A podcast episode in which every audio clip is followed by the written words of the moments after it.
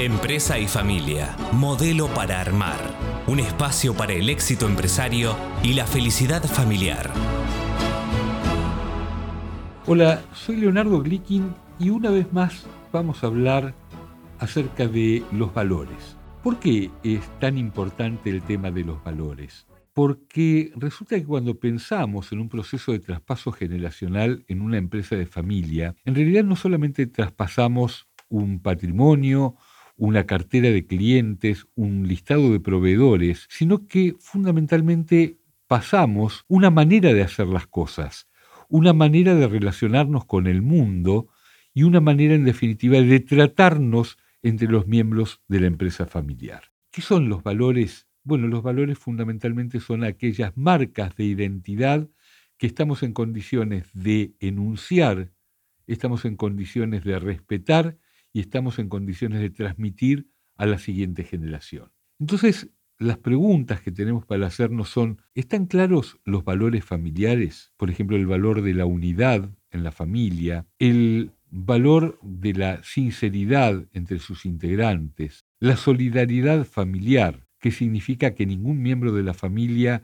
va a padecer por situaciones de la vida, siendo que los otros pueden ayudar, el valor de eh, querer que cada uno de los miembros de la familia pueda crecer y desarrollarse. Y hay que preguntarse también si están establecidos los valores y principios que deben guiar el funcionamiento de la empresa. Y esto es para hacer una reflexión colectiva, y probablemente es parte de un pacto entre generaciones. ¿Cuáles son los valores y principios que nos guiaron hasta acá y cuáles son los que consideramos que deberían seguir de aquí hacia adelante.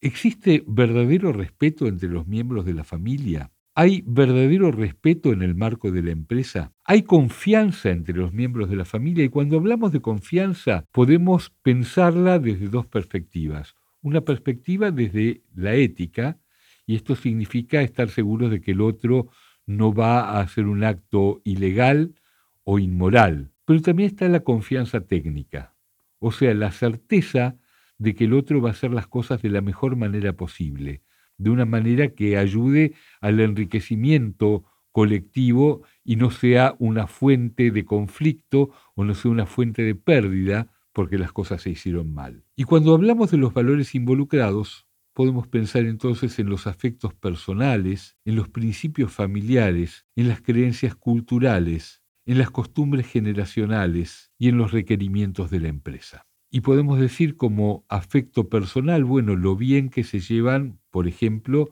los padres con los hijos. Los principios familiares tienen que ver con esa ética familiar que se ha trasladado a lo largo del tiempo. Las creencias culturales, a veces es una creencia que hay que empezar muy temprano a la mañana, a veces una creencia que hay que trabajar duramente para poder generar valor, porque quizás ya la empresa está en un nivel en el cual la clave no es el trabajo duro, sino el trabajo inteligente.